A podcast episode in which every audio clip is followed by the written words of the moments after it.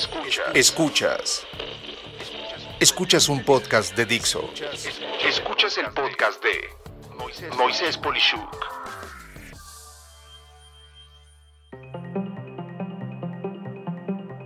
¿Qué estilo de dirección tienes? Seas la persona que ocupa la dirección general o algún área en específico, lo que fue en algún momento lo ideal y lo que ahora se requiere en la comunidad de negocios ha sufrido una transformación dramática. El error está entonces en seguir siendo lo que ya no debe de ser y por esto quisiera citar características que fueron muy buenas en algún momento, pero hoy ya deben de ser algo diferente. Empecemos por el concepto de la mentalidad que en inglés muchos ubican como mindset. En el pasado, tener una mentalidad fija, esto es, una idea de lo que tenía que ser el propósito o misión por cumplir, era lo ideal en cualquier puesto directivo. Hoy, eso ha cambiado a tener una mentalidad de crecimiento, o en pocas palabras, implica ser de las personas que confían en que el talento puede ser desarrollado a través de trabajo efectivo, buenas estrategias y retroalimentación de los demás. En el pasado, los ocupantes de una dirección se hacían rodear de un grupo reducido de personas de confianza, a manera de un pequeño club de amistades, hasta tenía un nombre, se llamaba el Club de Toby o Lulu. Hoy eso ha cambiado a buscar un grupo donde todos aportan y colaboran para lograr una meta. Esto es, todos forman equipo. Todos son parte de un equipo. En ese pasado esas personas eran leales, mas no tenían ideas propias.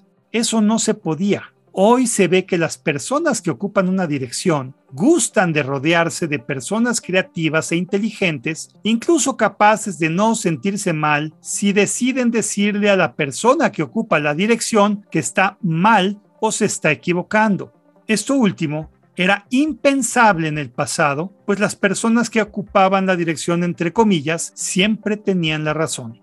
Antes, lo ideal en el puesto de dirección era una persona con carácter, muy enfocada a solo los números. Hoy se valora a una persona que sea estratégica y pueda ver el corto, mediano y largo plazo, pero en especial los grandes beneficios se esperan que se puedan lograr en el largo plazo y sostenerse en ese largo plazo. Y para ello sí es necesario hacer sacrificios que no se ven necesariamente políticamente correctos. Hay, sin embargo, disposición a hacerlos, pues la estrategia rige sobre los sentimientos y resultados de muy corto plazo. Años atrás, estar en la dirección podía anticipar que era bueno ser alguien con codicia. Esto es un deseo exagerado de poseer muchas cosas, especialmente de tipo material, riqueza, bienes, etc esto a costa de lo que fuera, sin escrúpulos, muchas veces con rudeza innecesaria.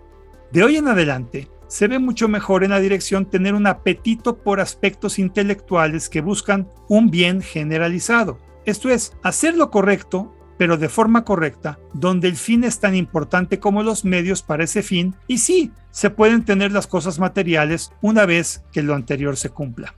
Anteriormente, las personas ocupaban una dirección y buscaban el beneficio de los accionistas y las utilidades como lo más importante. Esto es, se les forzaba a tener una dirección de pensamiento que emanaba de un consejo de administración y no de su propia personalidad.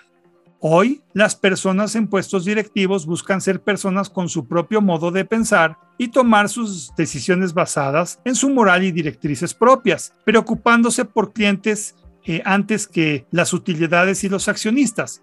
En pocas palabras, esos consejos, cuando son inteligentes, basan su confianza en una persona de estas características que podrá como resultado y consecuencia tener buenos clientes y como consecuencia evidente muy buenas utilidades.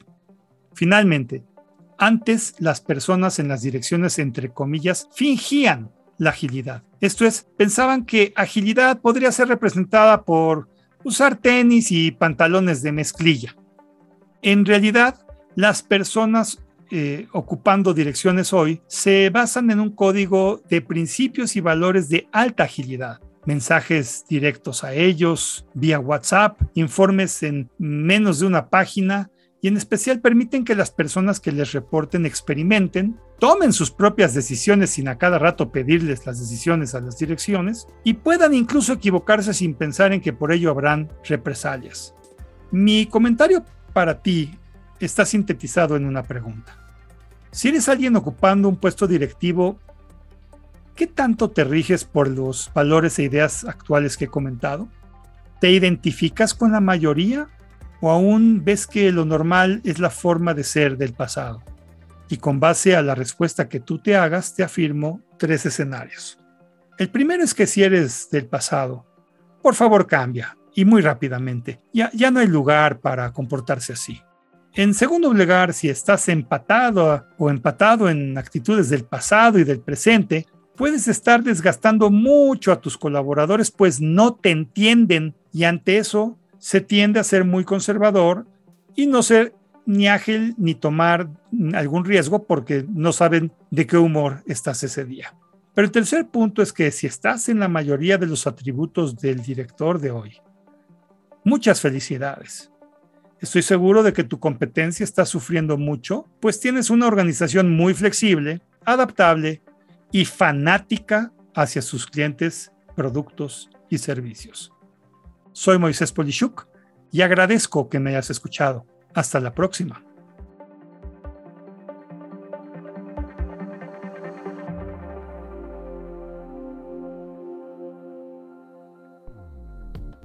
Dixo presentó el podcast de Moisés Polishuk. La producción de este podcast corrió a cargo de Verónica Hernández. Coordinación de producción, Verónica Hernández. Dirección general, Dani Sadia. Voz y contenido, Moisés Polishuk.